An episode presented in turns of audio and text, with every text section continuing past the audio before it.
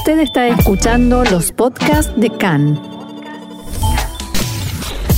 CAN, Radio Nacional de Israel. Hola, les saluda Maya Siminovich aquí en Canreca, la Radio Nacional de Israel en español. Hoy se ha anunciado que Israel repite elecciones por tercera vez, eh, algo inaudito. Y queremos hablar con Rachel Lexiel, que es analista política y amiga de la casa. Hola, Rachel. Hola, Maya, ¿cómo estás? Bien.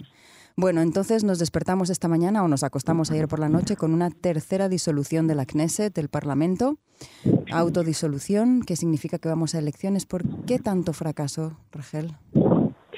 ¿Por qué tanto fracaso? Es, eh, es una excelente pregunta. El sistema israelí está en crisis, el sistema político israelí no, no está funcionando de tal forma que se pueda gobernar en este país.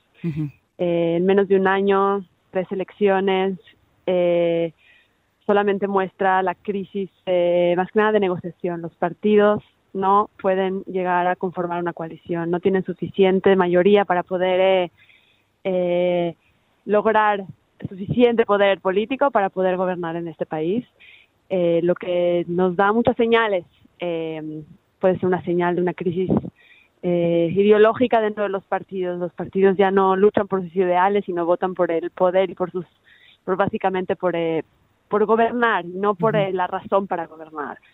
hay mucha hay mucha pelea entre los líderes de los mismos partidos y no dentro del partido mismo. Eh, mucha personalización de la política, en donde las personas mismas, los votantes, ya no votan por un eh, partido, por una ideología, sino votan por una persona. Y todo esto lleva a, problemas en las negociaciones, porque no se negocian tanto eh, políticas o, proyectos que se pueden llegar a hacer en un futuro, sino se, se discute quién es que va a gobernar, por cuánto tiempo, y nada más. Y no tanto para qué. Por eso te iba a preguntar si los problemas son tan irreconciliables, porque lo que sí produjo esta crisis, lo que sí desbancó el, liderazgo de Netanyahu como jefe del Likud fue la, no aprobación de Lieberman de una política muy particular, ¿no? De, de obligar al eh, sector jaredí a cumplir el servicio militar obligatorio. Eso era una cosa identitaria israelí en la que no estaban de acuerdo, ¿o no? ¿O era una excusa? Eh, podremos decir que son las dos cosas. Por supuesto, todo es política. O sea, si el tema ultraortodoxos y, y cómo el partido de Víctor Lieberman, Israel Beiteino, eh, se paró detrás de sus ideales al decir que no se va a sentar una coalición con los ultraortodoxos siempre y cuando no acepten esta ley de reclutamiento.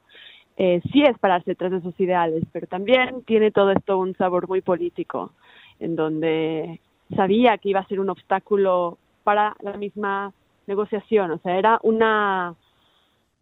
él se arriesgó diciendo eso para hacer un statement político muy, muy, muy, muy fuerte. Y también para decir, yo soy aquí también importante, a pesar de que no tuve una mayoría en la cantidad de votos, eh, soy un partido importante, soy un partido eh, que, que, quiero también ser parte de las decisiones grandes. Eh, y al fin y al cabo, Israel pasa mucho, que los partidos medios, los que tuvieron digamos, no la mayoría de votos, pero sí son los que determinan al fin y al cabo las coaliciones. Por supuesto que el tema es ideológico, pero al fin y al cabo la movida es demasiado, demasiado, demasiado política para poder también tener el control en las negociaciones. Y a Víctor Lieberman también ahora tildado Rey Lieberman, ¿no? parece de verdad que es el que desbanca, crea y con su apoyo se van a hacer los gobiernos o se van a deshacer o es otra exageración? No sé si es una exageración porque es un, es un, es un hecho, fue lo que sucedió en estas últimas elecciones, el hecho de que no quiso estar en el bloque de derecha con Netanyahu, el hecho de que no quiso tampoco estar con el, con el partido eh, azul y blanco Cajolabán, o sea, sí es un, un factor clave y, tenemos que entender por dónde, por, por, qué le es tan importante estar en ese, en ese lugar. Eh, de alguna forma, él quiere generar también un cambio en la política y en el liderazgo de la política y quiere ser partícipe de eso. Eh, y, lo logró, o sea, está logrando tener un estatus político muy importante en cuanto al poder que tiene. Y eso es lo que buscan hoy en día los líderes políticos, qué tanto poder y qué tanta influencia tienen en las decisiones. Y me parece que lo logró. Eh, la pregunta es si en él está el factor de cambio o habrán otros factores de cambio para las próximas elecciones. ¿Qué va a cambiar el escenario? Eh, al principio de esta semana, el domingo se hizo una encuesta, eh, de, hecho de Cannes hizo, hizo una encuesta y salieron que los resultados serían casi iguales a las elecciones pasadas, que no nos da ninguna buena eh, o ninguna buenas esperanzas para que las cosas puedan cambiar. Entonces tenemos aquí que pensar la nueva estrategia para, poner, para poder analizar este escenario, es qué van a, cuáles van a ser los factores de cambio. Si es que los hubiera, porque tal vez no los hay. A ver, hay dos partidos que son los más votados, el de derecha y el de centro. El público está polarizado, dividido y, y, los desea a los dos más o menos a, misma, a la misma medida. Los partidos clave no consiguen hacer alianzas efectivas. Eh, podríamos ir hasta una cuarta elección y una quinta, mientras Netanyahu no sea procesado. Esa es la pregunta. Ah, tú dijiste el, factor Netanyahu, y sí es un factor que puede llegar a ser un factor de cambio. Eh, por supuesto, sabemos que Netanyahu está ahora lidiando también con cuestiones legales. Sabemos que Netanyahu, cuando hablamos de la personalización de la política, en este caso Netanyahu es el, el representante de ese de este fenómeno. O sea, él está personalizando la política, él está personalizando su partido, él está personalizando Israel. O sea, él quiere que Israel sea Netanyahu. Eh, podemos hablar hipotéticamente qué pasa si Netanyahu eh, se sale de este, de este circo. Eh, ¿Acaso habría un cambio interesante? También incluso el votante votaría de forma diferente. Eh, no sé si va a pasar, no sé si Netanyahu está tiene, tiene eso planificado, pero sí, sí es un factor de cambio que podríamos pensar en él eh, los, el ICUD a final de mes quieren organizar las elecciones primarias para elegir al presidente del partido. Eso es clave, ¿no? Y, tiene un rival, tiene un rival que está dispuesto a luchar y a tener la mayor cantidad de votos para eh, obtener la presidencia. Este rival es Guidon Sar, está dispuesto, está listo, ya está caracterizado como rival de Netanyahu y tenemos solamente que esperar también cómo el comité interno del Likud vota eh, vota si, elegiría de nuevo a Netanyahu o elegiría o están dispuestos a hacer un cambio en su mismo partido. Y esto sí cambia el escenario, porque el que dirige el partido Likud finalmente o probablemente va a ser aquel que va a ser el candidato primer ministro. Eh, no siempre será el caso, pero en este caso puede sí llegar a ser. Así que esa es una razón que podría cambiar eh, eh, o quitar la posibilidad de otra elección. del, proceso de estancamiento o de un proceso y estancamiento juntos no va, pero parece que estamos en un larguísimo proceso de estancamiento que no acaba de, moverse. Exacto. O sea, yo me he dedicado estos días a pensar qué podría cambiar la cuestión, qué podría, qué podría sacarnos de esto y realmente no tengo muchas opciones. No. Eh, pienso mucho en la cuestión de Netanyahu, eh, pero también se pueden dar otros pasos, se pueden hacer uniones diversas entre diferentes partidos. Ayer se hablaba tanto en todas estas en todo este día eterno que no terminó. Em, eh, en cuanto a, los noticieros, muchos decían que puede ser que partidos de izquierda se unan con Cajolabán para hacer el bloque todavía aún más fuerte. ¿Por qué no ha pasado esto em, hasta ahora? Eh, me parece que es una cuestión también ideológica. Cajolabán no es necesariamente un partido de izquierda, o no es un partido de derecha tampoco. Es un partido supuestamente de centro, eh, que también es un partido que su razón de ser es también cambiar el poder y entrar en vez de Netanyahu, que tampoco es una razón suficiente para mantener ideológicamente un partido. Eh, y me parece que los partidos de izquierda que sabemos que son están están muy muy debilitados. Eh, ¿Por qué no sucedió? Yo creo que es una cuestión, como te dije, ideológica. Quieren mantener todavía un poco de su identidad partidaria, eh, pero puede ser que en esas próximas elecciones piensen en la cuestión de los bloques bloques grandes. Y ahí están también los, el Partido Árabe o la coalición de partidos árabes, que era la tercera fuerza, nada menos. El Partido Árabe también es un fenómeno súper interesante porque eh, obtuvo 13 mandatos y ahora ya empezaron su campaña para las próximas elecciones, el hecho que quieren obtener 15 mandatos. 15 mandatos es muchísimo en la Knesset, donde, la, donde la, el total son 120 miembros, 15 miembros árabes es un porcentaje muy alto.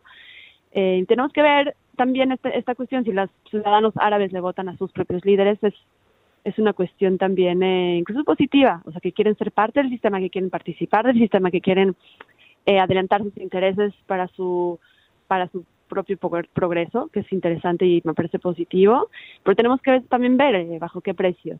Pero el Partido Árabe, el problema es de que no, no, no, no apoya a ninguno de los de los partidos grandes y tampoco es de su interés entrar a una coalición. Eso iba a preguntar, tiene, pero tiene miembros que sí desean hacer su, entre comillas, natural alianza con la izquierda. Ha habido miembros que lo han deseado, Exacto. Exacto, el problema es de que la lista Árabe Unida eh, también son varias, varios sectores, son varios eh, está también fragmentado. Están unidos para porque les conviene en cuestiones de números de votos, pero hay muchas ideologías involucradas. No podemos eh, considerar a los ciudadanos árabes como una sola, como un solo mismo cuerpo, una sola ideología. Están también divididos y tienen sus también muchas discusiones internas. Y entre ellos es eso, si unirse o no a una coalición. Eso es algo que históricamente no ha sucedido así entre los partidos árabes, lo que también disminuye la cantidad de votos de los ciudadanos árabes. Claro ciudadanos árabes quieren ser parte, quieren ser parte de las decisiones, quieren influenciar en las decisiones, y si no están en la coalición, eh, la posibilidad es menor. Entonces, puede ser que también por ahí vaya un cambio, tienen un nuevo liderazgo, un nuevo liderazgo un poco más moderno, un poco más abierto al diálogo, y también podría cambiar el escenario de alguna forma.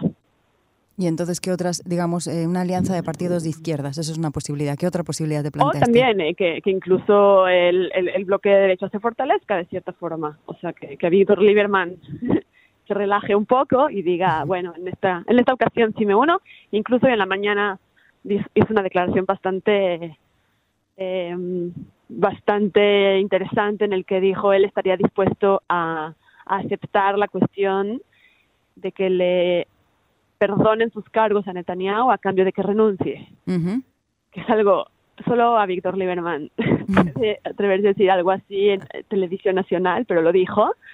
Eh, Como si fuera el juez. Exacto, él va a decidir. y es una cuestión que yo espero que, que, no, que no, no se considere. O sea, el sistema judicial es, quitarle poder al sistema judicial en Israel. Y a la democracia. Y, por supuesto, cuando le quitas poder a uno de los poderes o le quitas... Eh, eh, legitimidad a uno de los poderes, a una de las instituciones más importantes del Estado, entonces estás diciendo algo antidemocrático. Bueno, pero entonces por ahí Lieberman parece que se está alineando con Netanyahu en esta misma historia. exacto, puede ser, pero con Netanyahu sin Netanyahu, es lo que él quiere. que también suena como un escenario bastante extraño, pero te puedo decir que, que puede ser también una posibilidad que Netanyahu decida que, que, que, no, que no va y que va a tratar sus cuestiones legales no, no, lo puedo, no lo ha hecho hasta ahora, pero no quiere decir que lo tenemos que descartar por completo. Y que ceda el terreno a otros, a la generación siguiente. Ese es el problema, que quién es la, generación siguiente de Likud es, es complicada la pregunta. Sería Guidon Sar, ¿no? Aparentemente. El Guidon Sar, pero si piensas en algún otro es difícil traer eh, una idea. Quiere decir que solo hay Guidon Sar. Por ahora sí, porque es el único que se ha declarado abiertamente. Puede ser que hayan otros que en este momento quieran abrir su, su oposición o su rivalidad a Netanyahu porque sabe que están pagando un precio político muy, muy fuerte cuando declaras su rivalidad contra el líder, del partido. Pero lo cierto es que el Likud es el único partido israelí, me parece a mí, que tiene un auténtico sistema democrático de, elección. Sí, sí, sí hay, otros que también tienen el mecanismo, por ejemplo, en Eretz y en su momento Abaita Yehudi, pero no lo utilizan, no lo utilizaron en estas últimas elecciones y el Abodá también. Eh, la boda también maneja así, pero el Likud, que es una fuerza muy, muy, muy grande, eh, sí tienen métodos democráticos para elegir al líder. El problema es de que no se ha hecho en muchos años eh, la elección del presidente del partido. O sea, Netanyahu ha estado ahí por muchos años y también eso ha bajado esas posibilidades de mantener el lugar eh, democrático, digamos. Y también en las últimas elecciones decidieron no hacer elecciones primarias para armar la lista de candidatos se quedó con la misma lista pasada. Que eso fue una cuestión para hacer las para hacer eh, el, proceso más eficaz. Pero, pero sí, como lo dices, también ese mecanismo democrático puede llegar a cambiar escenarios nacionales. Y las primarias están convocadas, o sea que algo va a suceder. Sí, a finales de diciembre, sí, vamos a ver qué sucede. Vamos, aquí queda literalmente una semana y media eh, para entender hacia dónde va a quererse mover Netanyahu, eh, que te digo que es el factor clave. Wow, Rachel, qué angustia, qué nervios, qué todo, parece una mala telenovela. Sí, más que nada me parece que la sensación general hay mucha decepción del pueblo. Eh, hay una decisión del sistema político, el sistema tiene que tener cambios, tiene que haber una reforma aquí interesante. Eso quería eh, preguntarte, es verdad, no es tanto la personalidad de los políticos que también es, sino que también es el sistema que lo posibilita, ¿no? Exacto, todo lo que se realizó en los últimos meses y en este último año, todo fue legal, nadie sobrepasó la ley, todo lo que sucedió fue porque así lo dicta eh, la ley, la, ley básica de la Knesset, o sea, todo se respetó. Eh, y claro que se están subiendo muchas, eh, muchas cuestiones de cómo podemos cambiar el sistema. El problema es de que para cambiar el sistema tienes que tener un gobierno y una coalición funcionando. Y no lo tenemos hace un año. O sea, también el, el sistema, para cambiar el sistema tenemos que hacer que el sistema por lo menos funcione un poco. Por eso la cuestión de, tenían pensado hacer un gobierno nacional que aunque dure poco, sea lo suficientemente duradero para cambiar eh, algunas, hacer algunas reformas para que la próxima eh, elección las cosas funcionen mejor, o por lo menos para la conformación de coaliciones que sea un poco más eh, flexible la cuestión, más que nada más eficaz. El sistema no ha cambiado en muchos años y siempre es buen momento para parar y decir, bueno, ¿en dónde estamos fallando? ¿Qué modelos de otros países Eso podemos decir. Hay tantas voces que señalan que el sistema no es eficaz aquí, que hay que cambiarlo. Eh, ¿qué modelo nos fija, ¿En qué modelo nos fijaríamos? No, pues sin discusión el sistema parlamentario es el sistema que más le funciona a Israel debido a la diversidad y a la representación que necesita eh, la población en el Parlamento. Pero sí, por supuesto, eh, hay ideas, por ejemplo, el Instituto de Democracia Israelí tiene todo un, eh, un plan para, para cambiar, que es, un think tank, puros investigadores que hablan sobre las principales reformas que tienen que llevar a cabo. Y sí se hablan de cosas pequeñas, pero que pueden ayudar, eh, por ejemplo, que cuando, cuando se elige un candidato, eh, cuando se elige un partido, toda esta, toda esta ceremonia que se va a recomendar al presidente, quién debe de tener la posibilidad de armar la coalición, se podría cancelar y hacer directamente aquel partido que tuvo la mayor cantidad de votos, el primer ministro va a salir de ahí. y punto. Y después se, se, se, discute la coalición, pero ya por lo menos sabes quién está liderando automáticamente. Y eso sucede en otros países del mundo de Europa, o sea, que, que, puede, que puede agilizar toda esta cuestión de la negociación. Entiendo, o sea, es la burocracia y, la ceremonia. Pero este, exacto, este pequeño detalle existe mucha burocracia y también eh, también es más justa, digamos, porque obtuvo más votos ese partido. Entonces el partido debe tener la posibilidad de, de liderar.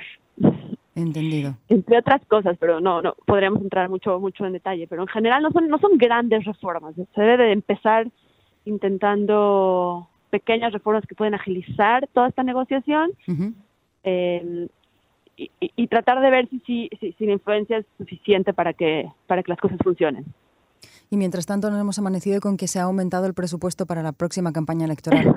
Sí, en lugar de aumentar el presupuesto para los, las políticas sociales y de salud, se aumentaron para las campañas mismas, que es una cuestión totalmente eh, injusta, me parece. Como ciudadana, yo así lo siento. Debería ser al revés. Deberían de arreglarse con menos plata, por las campañas me parece que ya, ya en estas alturas no sé qué más van a poder decir. Las campañas son... Eh, son negativas, los mensajes son negativos. Eh, y es interesante que, el, el, líder del segundo líder de Cajolaban, Yair Lapid, dijo esta mañana que a partir de ahora recomiendan a los niños no ver nunca las noticias porque es un espectáculo vergonzoso. Exacto, o sea, las campañas hoy en día me parece que no nada más en Israel, pero son mensajes, mensajes de odio, mucha, mucha incitación, mucha, eh, lo que se llama política de, de identidad, acusar a ciertos grupos de que son eh, los problemáticos que hacen los problemas en los países. Y, y, no es positivo en los mensajes de las campañas. Si tienen más plata, tienen más posibilidades de, hacer lo que... Exactamente. Entonces, o deberían de ser por lo menos más leyes para, para regular el, los mensajes de odio que se usan en las campañas. Me parece que podría ser una posibilidad.